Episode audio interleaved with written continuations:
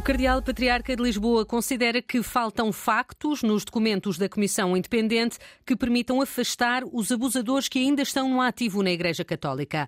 Na sexta-feira, a Conferência Episcopal recebeu uma lista com cerca de uma centena de nomes de padres que terão abusado de menores e que ainda fazem parte da Igreja.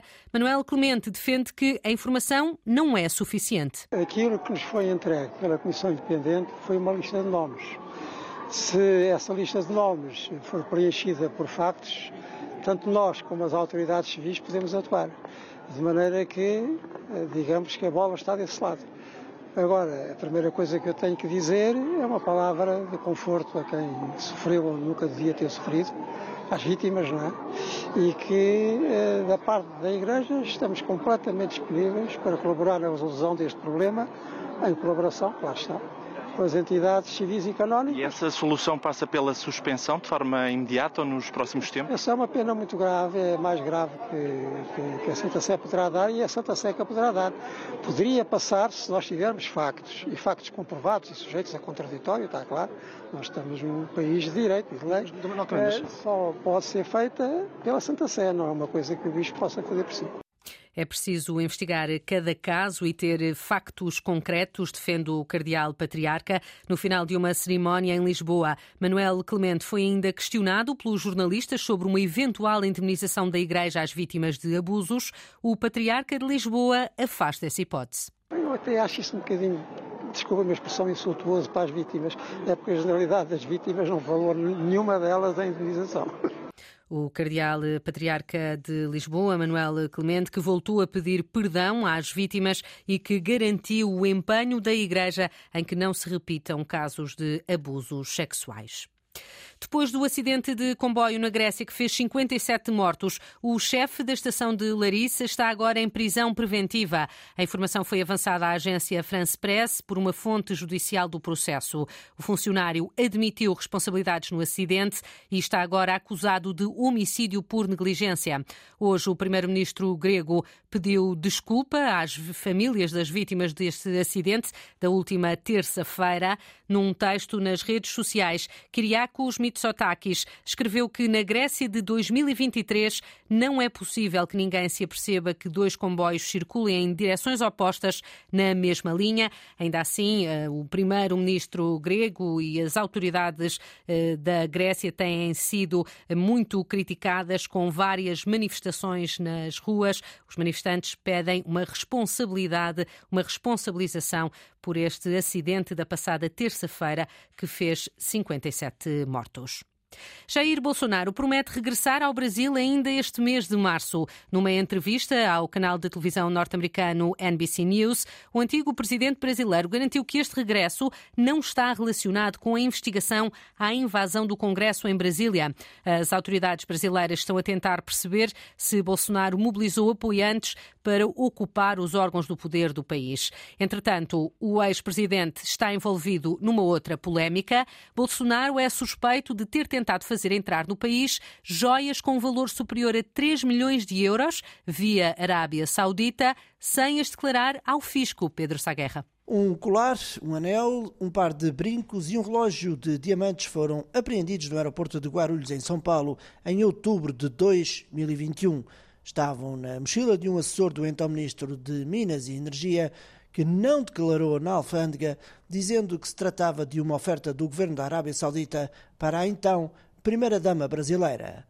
Bolsonaro terá tentado pelo menos por oito vezes reaver as joias, recorrendo a militares aos Ministérios da Economia, Minas, Energia e Relações Exteriores. Nos Estados Unidos, Bolsonaro reagiu agora referindo que nunca quis trazer as joias de forma ilegal. Poderia, no meu entender, a alfândega ter entregue, iria para o acervo e seria entregue à primeira-dama. O que diz a legislação?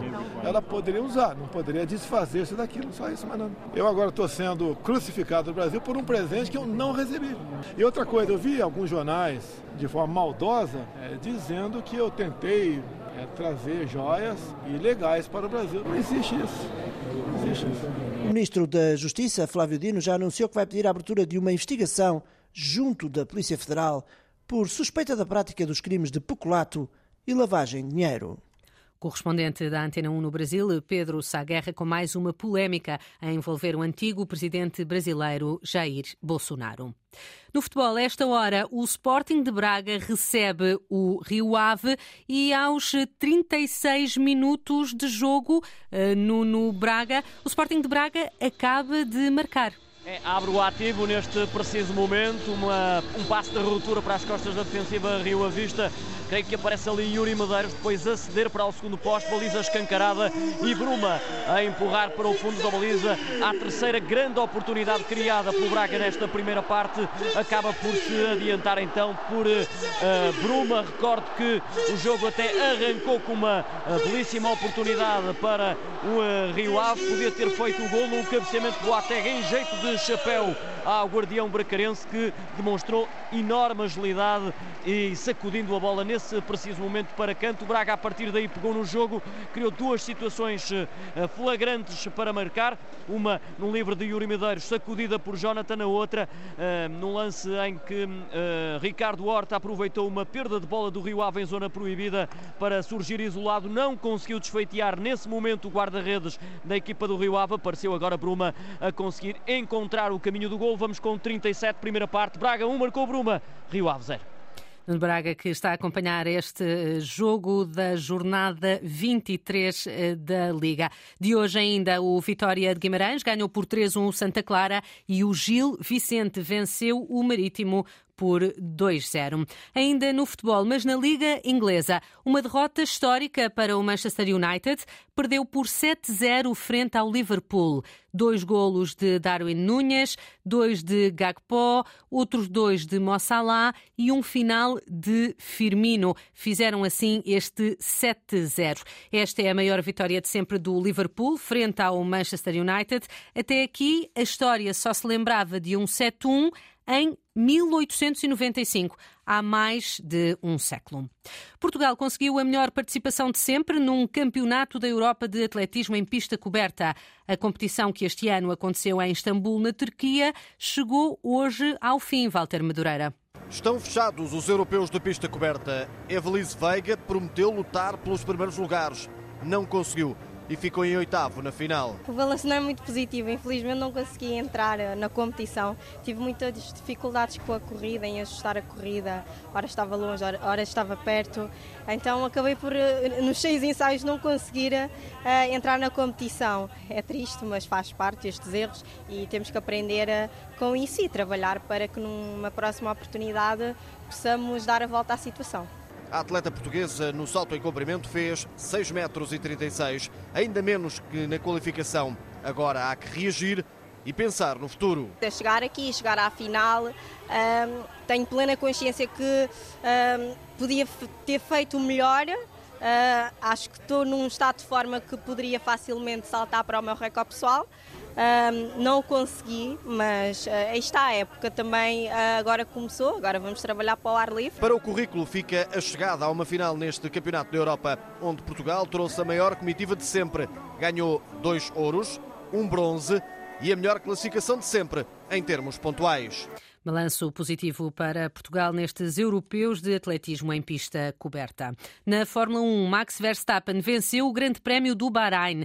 O piloto da Red Bull conquistou o primeiro lugar nesta que é a prova de abertura do Campeonato de Fórmula 1, que Verstappen nunca tinha ganho.